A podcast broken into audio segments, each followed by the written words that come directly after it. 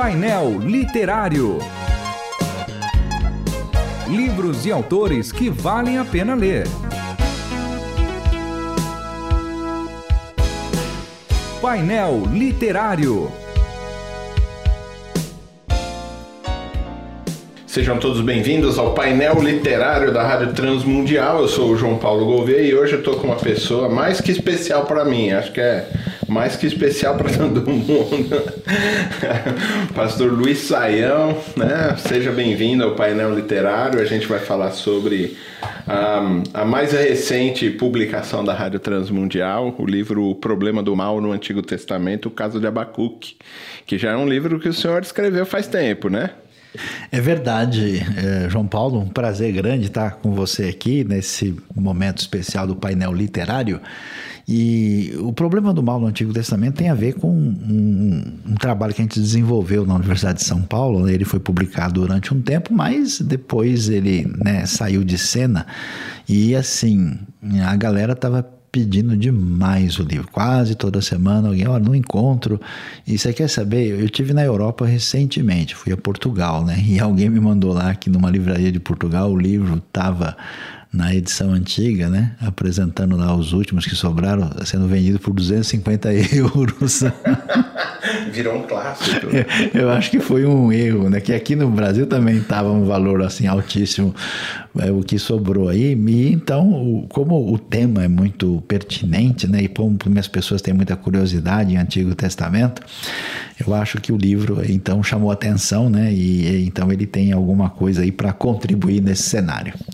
Mas esse problema do mal que o senhor aborda aqui no livro de Abacuque, a gente está falando desse mal moral, né? Como pecado, a gente está falando desse mal é, existencial, né? Essa coisa da, da, sei lá, das dores que Abacuque está falando. Pô, o senhor vai deixar destruir tudo aqui, né? Quer dizer, como é que a gente vê esse mal? Olha, na verdade, é, é bom uh, estudar o, o, tema como um todo. E o livro dá um caminho para a gente. Né? Não vai falar só de Abacuque ou só do Antigo Testamento, vai apresentar a questão em si. E, e Abacuque vai olhar né, os dois problemas. Um, o problema do pecado, né? Que é o problema do mal moral, né? As coisas é, fora do lugar, as transgressões da experiência humana e na história, né? E também com o sofrimento, e especialmente aquilo que a gente à primeira vista vai entender como sofrimento injustificado, né? Quer dizer, por que, que certas pessoas parecem sofrer demais sem nenhuma explicação e até porque que o perverso, o cara comprometido com a maldade parece estar se dando bem, né? Então, o livro trabalha tudo isso. O Abacuque é rico, né? ele mexe com isso junto com o ensino bíblico, aí, com o ensino do Antigo Testamento. A, a, pergunta que se faz muito quando fala sobre o problema do mal é se Deus é plenamente bom e, e se o, o, o bem e o mal eles são antagônicos, né? eles são água e óleo, eles não se misturam, eles não podem coexistir juntos.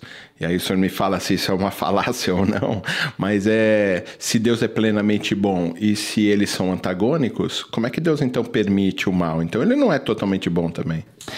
Então, na trajetória humana, é, a gente vai descobrir que é impossível a gente negar a, a realidade, a experiência do sofrimento da injustiça. Como também é impossível negar o impulso do coração humano na direção do sagrado, algum nível de reconhecimento do divino, de Deus na história das religiões. E aí, quando a gente lida com isso, é curioso o que, que acontece. Né? Um grupo de pessoas, por exemplo, vai e diz: não, não existe dor, não existe sofrimento, tudo é ilusão da cabeça, existe só o divino e o sagrado. Então há uma alienação em relação a isso. Outro grupo chega e diz: não, não existe Deus. Se tem sofrimento, não é possível. Então ele cancela do outro lado, que é muito comum na cultura secular contemporânea. Outros fazem uma coisa meio estranha, até tentam misturar os dois, né? tentando dizer: olha, o bom é o, é o lado do mal, o mal é o lado do bom, os dois fazem parte do mesmo. O que é por definição, uma contradição completa, né? E aí o pensamento bíblico é o mais elaborado a esse a respeito e trabalha isso com uma perspectiva muito adequada do ponto de vista do senso de realidade e da proposta de como lidar com isso. Então, é verdade que a Bíblia continua afirmando que Deus é totalmente bondoso e ao mesmo tempo completamente né, é poderoso, ele é onipotente, onisciente, e Deus não causa o mal, mas Deus permite o mal em função da condição de liberdade que ele deu para determinados seres criados, incluindo o próprio ser humano. Então, assim, Deus não cria o mal, mas Deus permite a possibilidade do mal através do uso indevido da liberdade dos seres criados. Porque, do contrário, é, João Paulo, se Deus não desse liberdade ao ser humano, nós não teríamos um ser humano, teríamos um robô, uma máquina, outra coisa assim, e seria impossível a realidade verdadeira de amar de verdade, porque sem liberdade não existe amor, né? existe um, um comportamento mecânico. Né?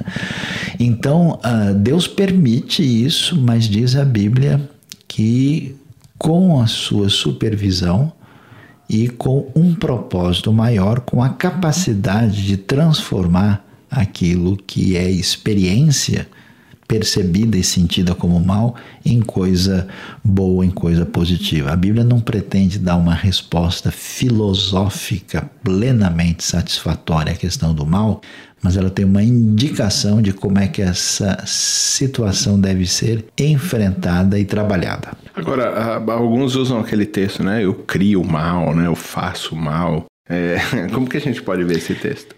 Então, esse texto está mal entendido, né?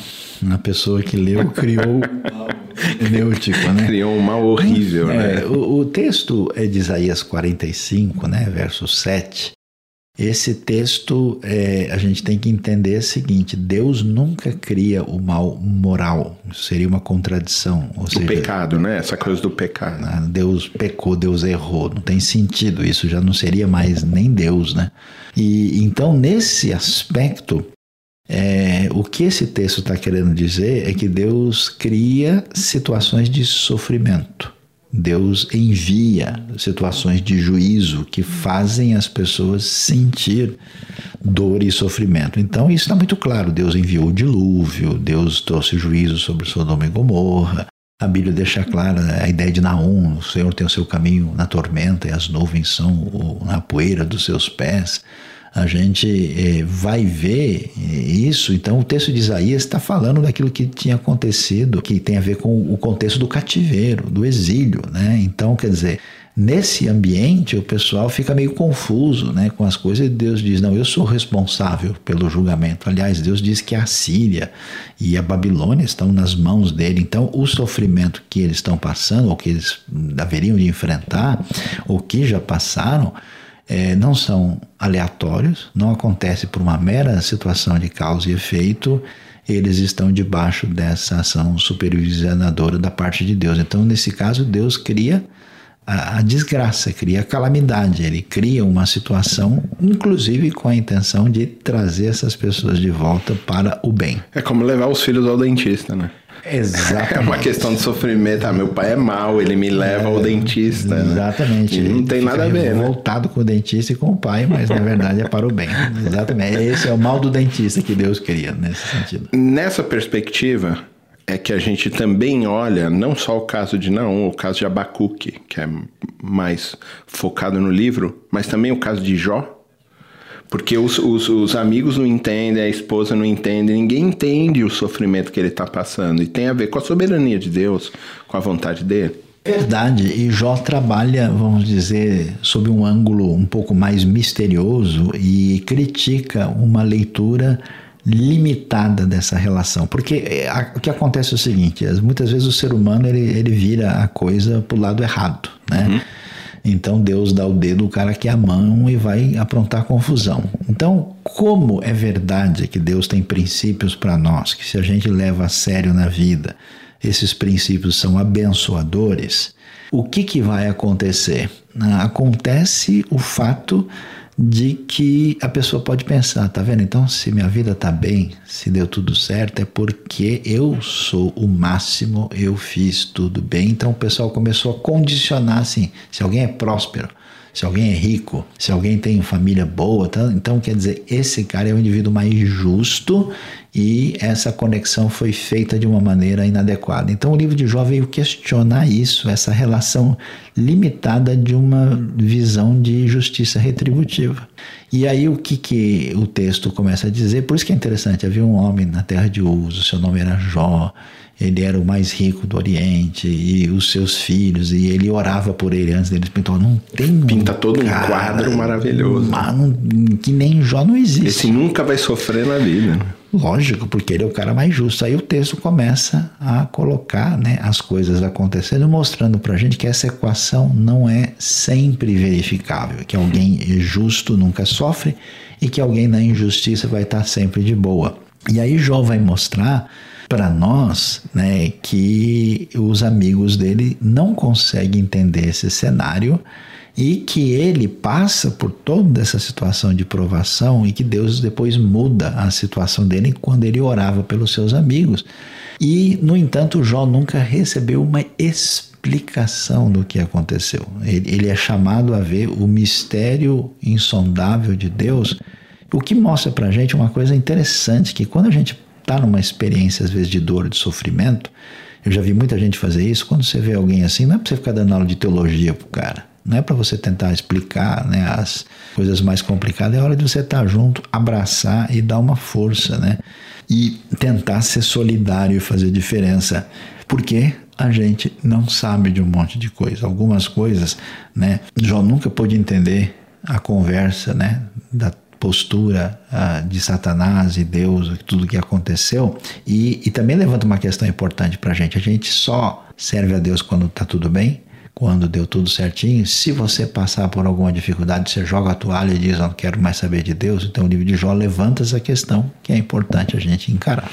Muito bem, a gente entrevistou aqui o pastor Luiz Saião com o livro O Problema do Mal no Antigo Testamento. Você pode achar aí na loja da Rádio Transmundial e nas melhores livrarias do Brasil, né? E, e do mundo, né? Pastor, muito obrigado, viu? Você ouviu Painel Literário. Produção e apresentação: João Paulo Gouveia. Realização: Transmundial.